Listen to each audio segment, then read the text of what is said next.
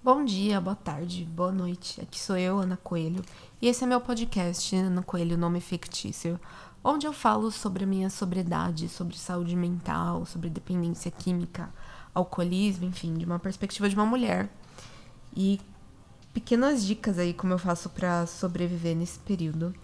Esse é o episódio 3 e hoje a gente vai falar sobre entretenimento. Então, gatilhos em séries, filmes, o que, que fazer para melhorar isso sobre as amizades que eu perdi, se existe algum ressentimento ou não, e sobre lugares para frequentar quando a gente fica sóbrio e lugares para a gente evitar de ir quando a gente fica sóbrio também.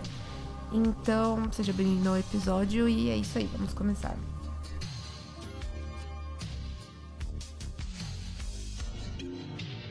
Uma das coisas que ninguém me contou quando eu fiquei sóbria foi como ia ser difícil abafar os barulhos da minha cabeça, sem nenhuma substância química, ou álcool, cigarro, enfim.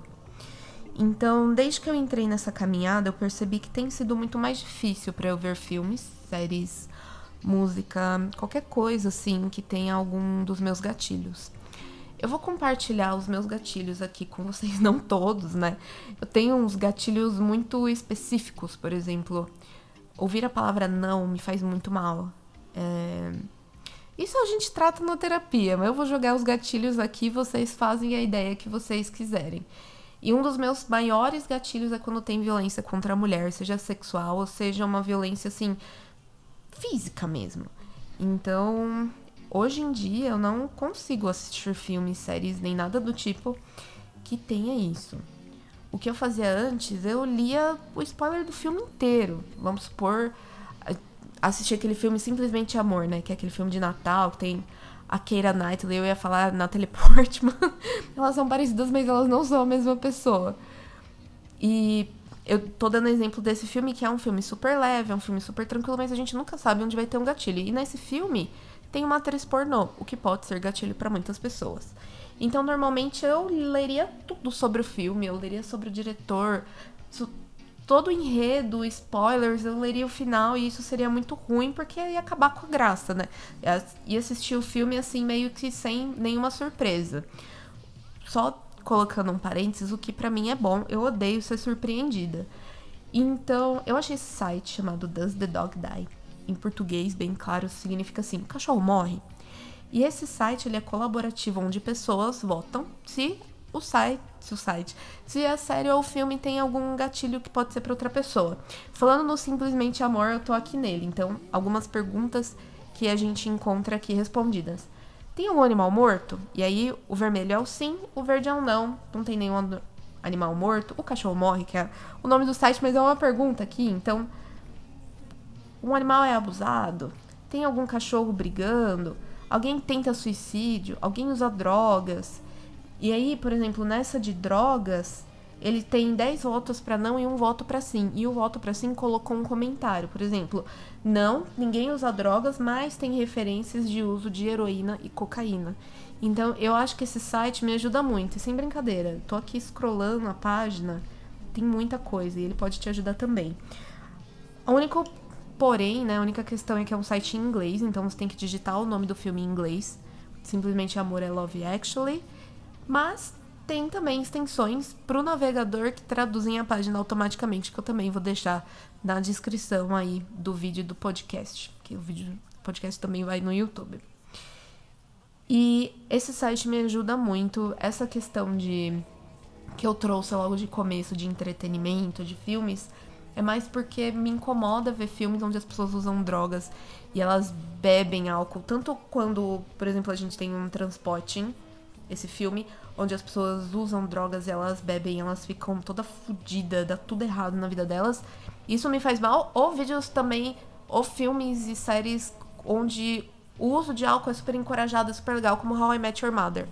Que a gente tem toda essa esses grupos de amigos que se encontram no bar e eles ficam bebendo e é super legal porque eles têm diversas aventuras. Então, ambos eu não indico para mim e talvez eu não indique para você.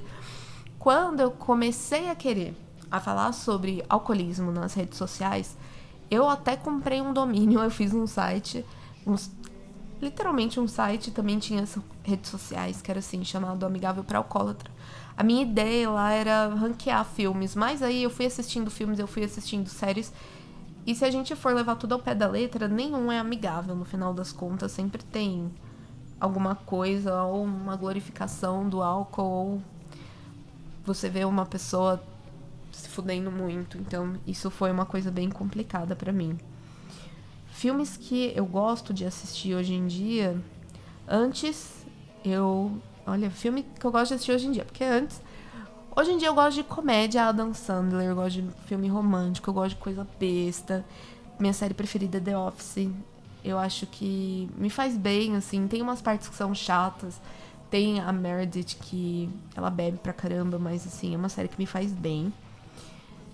Antes de ser sobra. Eu gostava muito de filme estranho, filme assim. Esses filmes de terror barato mesmo. Eu, eu era até mais cult antigamente, né?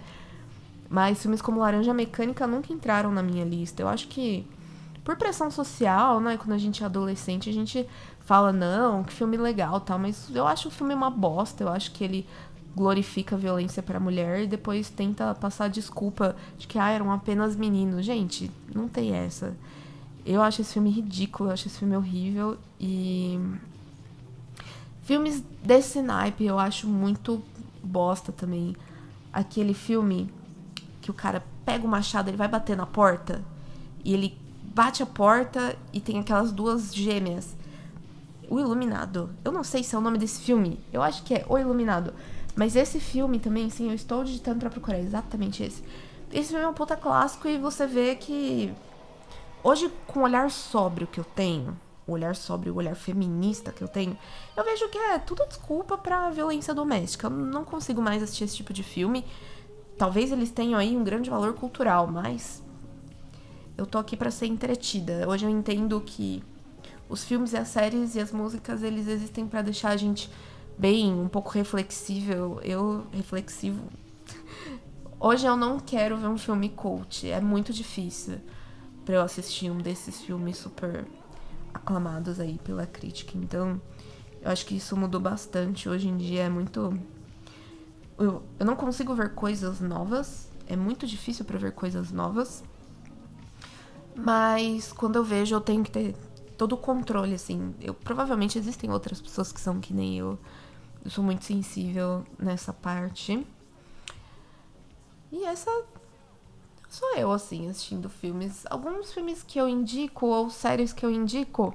Brooklyn Nine-Nine é muito legal, todo mundo tá assistindo, tem na Netflix. Um que fala sobre alcoolismo, uma série que fala sobre alcoolismo, mas de um jeito muito pé no chão, é This Is Us. Tem na Amazon Prime Video. Eu falo, eu penso que é na Amazon Prime, mas é Amazon Prime Video.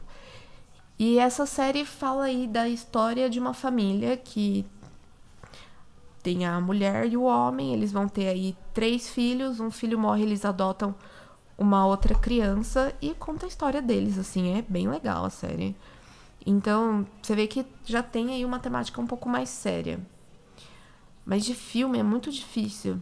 Eu, eu era uma pessoa que eu amava filmes. Hoje em dia eu não, eu não tenho tanta paciência. Ontem eu vi aquele do mágico, The Prestige.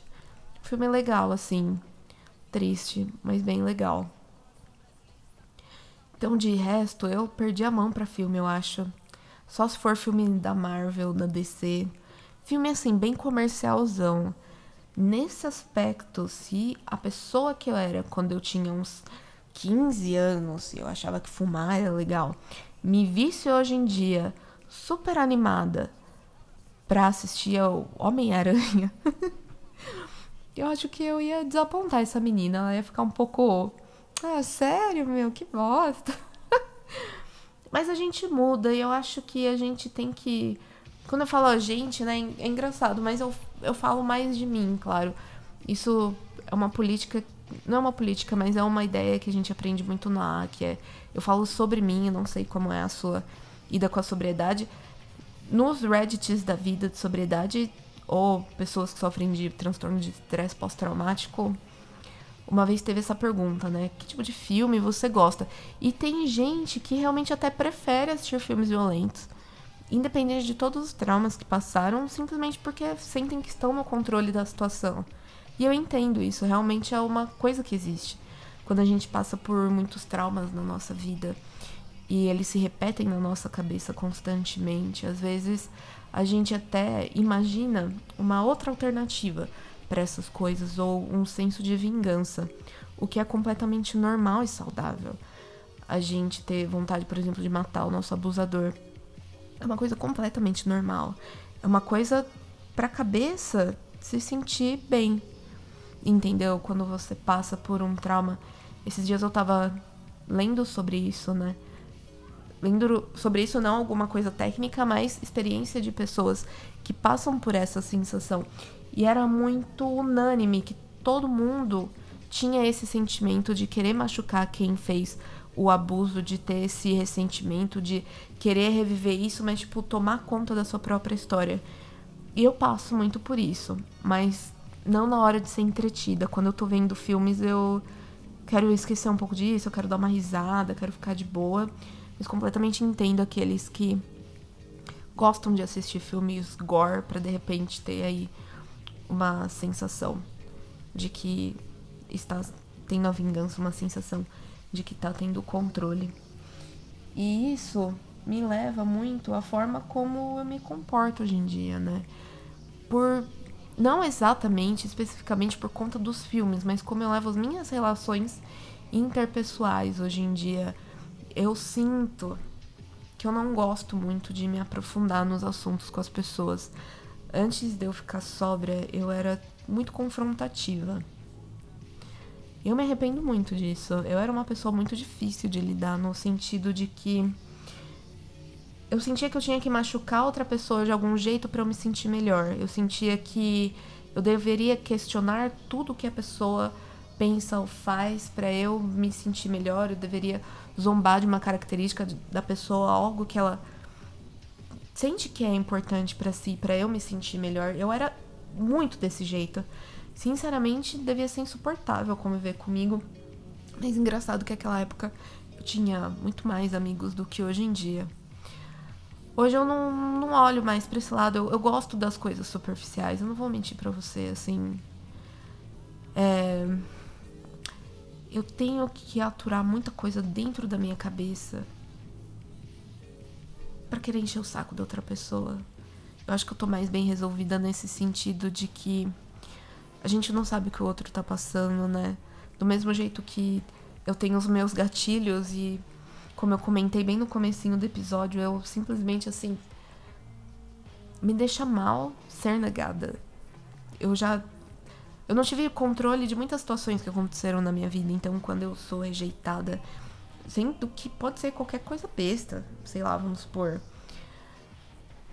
uma cor, uma, uma cor. Olha só, o que, que eu lembrei agora, gente? Veio aqui na minha, na minha mente, assim. Na formatura da oitava série, eu fiz o nono ano já. Mas eu falo oitava série porque, pelo amor de Deus, né? Na formatura da oitava série, nono ano, a gente ia escolher a cor dos vestidos e a cor que eu queria não ganhou. E eu fiquei tão mal, nossa. Eu, eu me senti tão rejeitada. Aí foi uma coisa tão básica, foi uma ideia que eu dei. Foi uma coisa assim super. Ah, eu acho que deveria ser tal cor. E as pessoas, cada um deu a sua opinião, acabou que tal outra cor ganhou. E eu fiquei muito mal, eu fiquei muito chateada, devastada, assim. Eu fiquei muito brava. E isso reflete na minha vida até hoje, quando eu sinto algum tipo de rejeição, por mais pequena que seja ou vamos supor, minha chefe não gostou de um slide que eu fiz. Eu fico brava, não com os outros, eu eu sinto que eu já fui mais explosiva. Hoje em dia eu fico mais calada. Eu não sei qual é o melhor, melhor ou qual é o pior, ou qual é o melhor, né, que eu ia falar antes de me corrigir. Mas qualquer tipo de rejeição assim me deixa muito mal e eu sempre tendo a pensar que eu tenho que ter o controle das coisas, que eu tenho que fazer as coisas e salvar todas as pessoas. E isso entra muito no fato de que eu fui filha de alcoólatra. E a minha terapeuta fala muito disso, que eu sofro muito é, essa síndrome de filho de alcoólatra. E hoje em dia que eu tô sobra, hoje em dia que eu passo pelos perrengues da minha cabeça sozinha, tipo, eu não sei se você vai pensar igual eu. O podcast anda tendo algumas é, visualizações, algumas audições, então eu tô bem feliz com isso.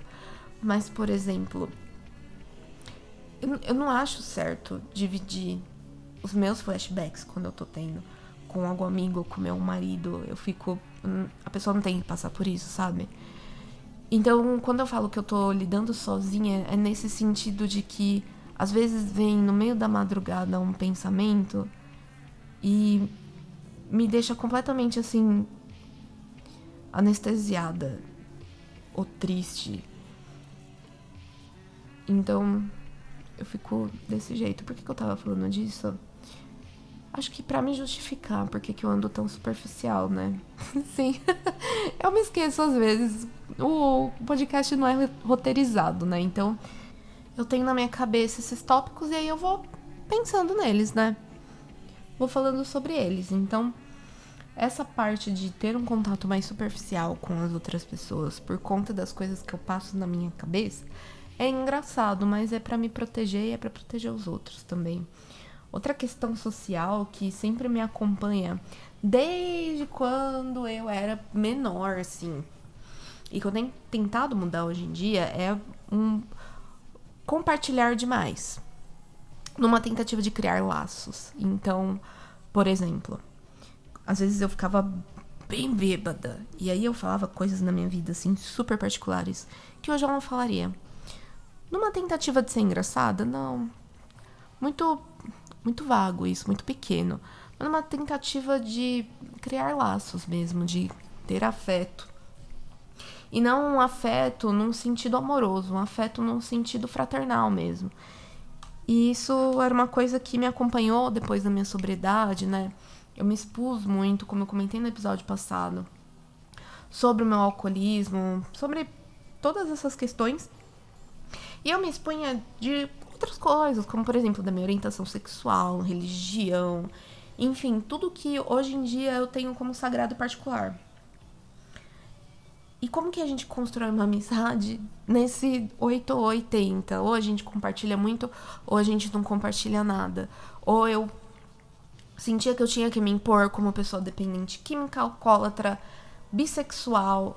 Taranã, eu tenho que me impor como isso ou não, ou eu escondo tudo isso, eu escondo o fato de que eu sou dependente química, de que eu sou alcoólatra, de que eu sou bissexual e coloco essa máscara neurotípica da pessoa super tranquila, da pessoa super de bem com a vida, que não passa por nenhuma parte negativa, que não tem nenhum pensamento suicida, que nunca se cortou. Então, cadê o equilíbrio? Isso é uma coisa que eu ainda não aprendi a fazer. Eu entendo que eu não preciso ser essa pessoa que põe a máscara neurotípica. E se você não sabe o que é neurotípico ou o que é neurodivergente, eu vou abrir um parênteses depois que eu fizer esse emaranhado de opiniões, chegar em uma conclusão. Mas então, nem ser tão aberta, mas nem ser tão fechada. Hoje eu não consigo formar nenhuma amizade porque eu tô nesse 80, que é ser totalmente fechada. Eu tento achar o equilíbrio. E isso eu não sei fazer. É muito difícil para mim entender o limite que é passar demais da conta ou não ter conta nenhuma. Então, antes de eu falar das amizades que eu perdi, eu vou só colocar aquele parênteses que eu falei. Uma, uma pessoa neurodivergente, ela é uma pessoa que o cérebro não é típico. Ela é uma pessoa que a cabeça dela não é igual a das outras pessoas que não tem nenhuma dependência química, não tem nenhum transtorno de estresse pós-traumático complexo, não.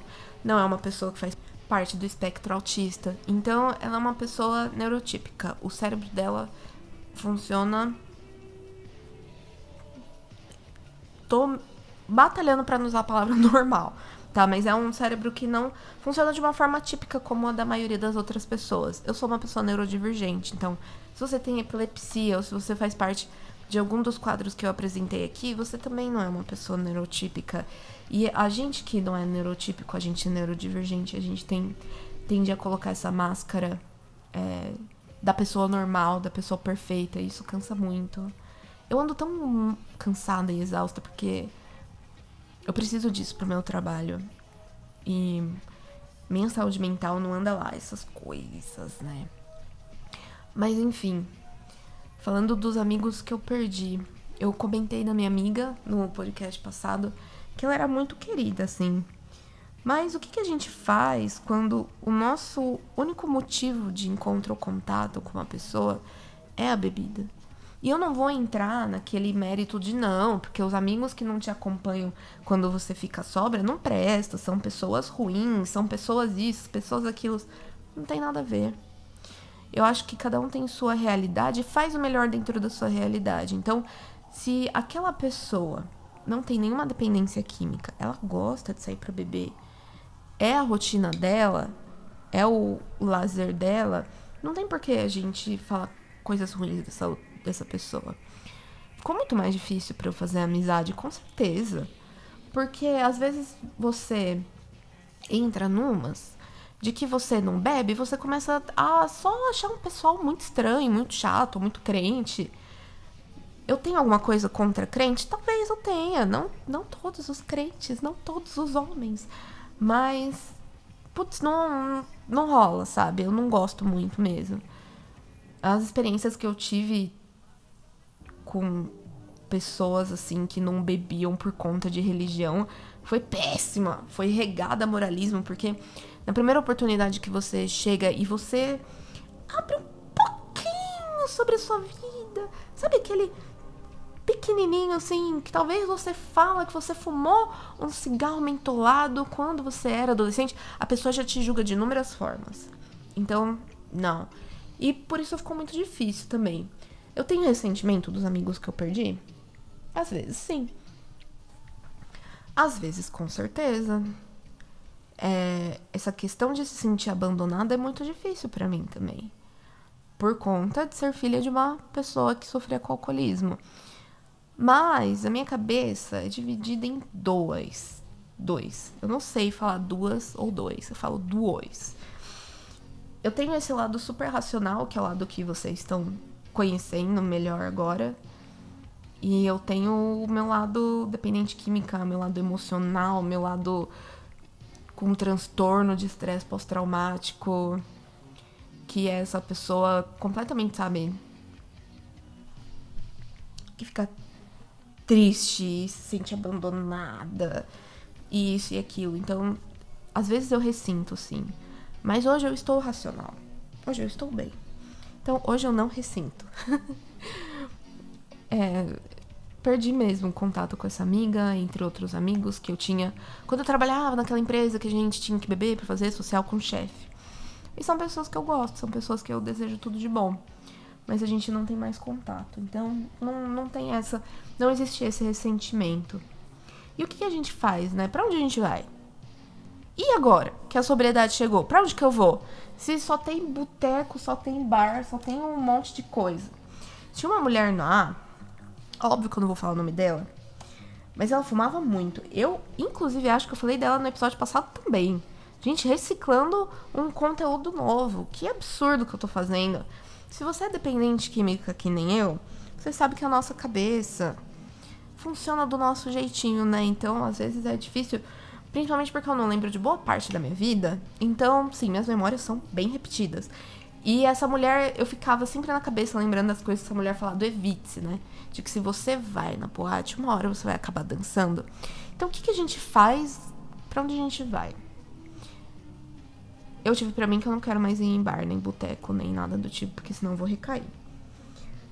Hoje em dia, eu penso em restaurante, café, lugares assim que tá tudo de bom também. Então, eu acho que a gente tem que começar a ir nesses lugares um pouco mais chatinhos.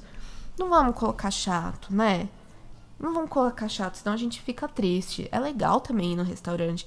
É legal também você ir num café, você ir no cinema, você sair com as pessoas nesse sentido. A gente tem que criar uma cultura de não somente beber, né? E acima de tudo, andar com pessoas que são sóbrias também, se você puder. Então, O grupo é importante nesse sentido, porque quando a gente é um, um baby girino na sobriedade, a gente se sente deslocado, a gente não sabe para onde ir. Eu tô voltando pro grupo, porque eu sinto que eu preciso dessa força e de conviver com pessoas que são sóbrias também. Então, por isso no começo, no meio e no final, é muito importante você andar com pessoas que são sóbrias, você ir em lugares de pessoas sóbrias, assim, fazer coisa bem baunilha mesmo, sabe? Ir na bate de latte tomar um sorvete. E tendo essa ressocialização, eu falei, certo? Vamos descobrir.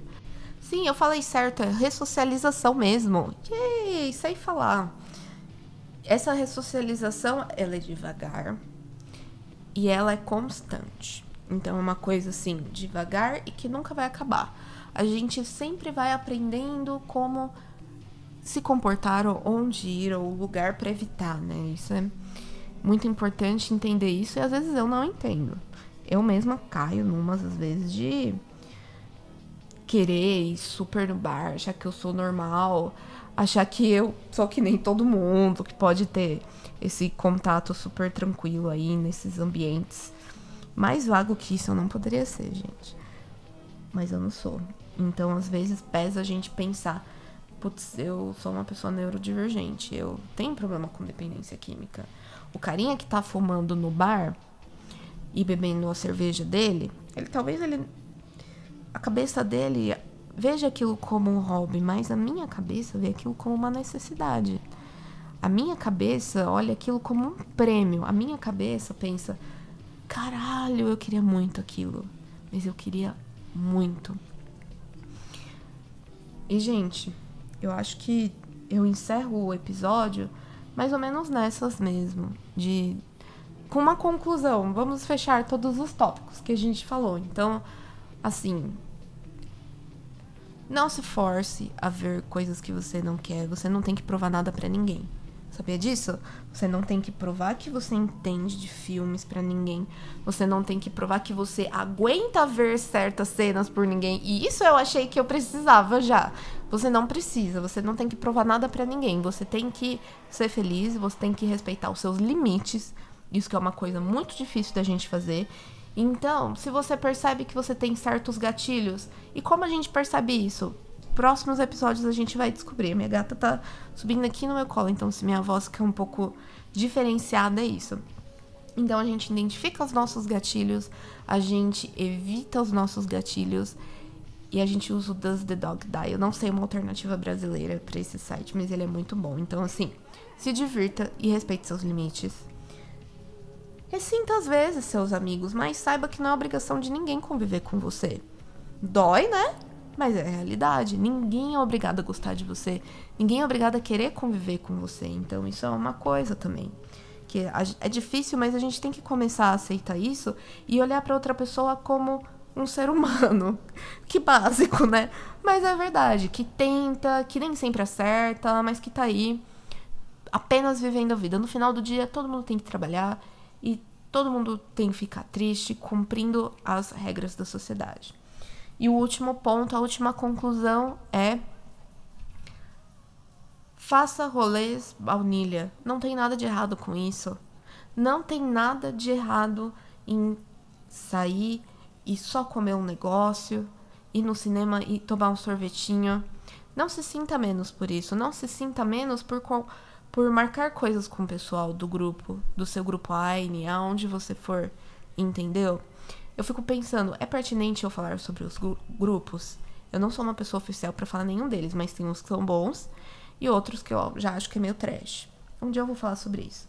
E essa é a conclusão do episódio, gente. Eu espero que tenha servido aí de alguma coisa para vocês.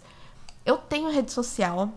Eu tenho um Instagram, só que ele é fechado, porque eu gosto de ver quem vai pegar antes. Porque assim, eu não consigo fazer uma voz diferente pro podcast assim que eu falo na minha vida real. Eu tenho muito medo da minha do meu anonimato sair. Assim, eu sei que parece muito besta. Eu tenho que 20 reproduções no meu episódio, mas eu tenho medo. Então, o Insta é fechado, mas você pode me pedir para me seguir lá, com certeza eu vou te aceitar e a gente vai conversar Você pode me mandar um e-mail também, NF Ana Coelho. O Insta é a mesma coisa, NF Ana Coelho, de nome fictício Ana Coelho. E é isso, vou deixar todos os links, tudo direitinho aí na descrição. A gente se vê no domingo que vem. Domingo que vem é dia 28 já. Caramba, né? Como passa rápido essas coisas. E é isso, pessoal. Um beijo, um abraço. Bom dia, boa tarde, boa noite aí. Até mais.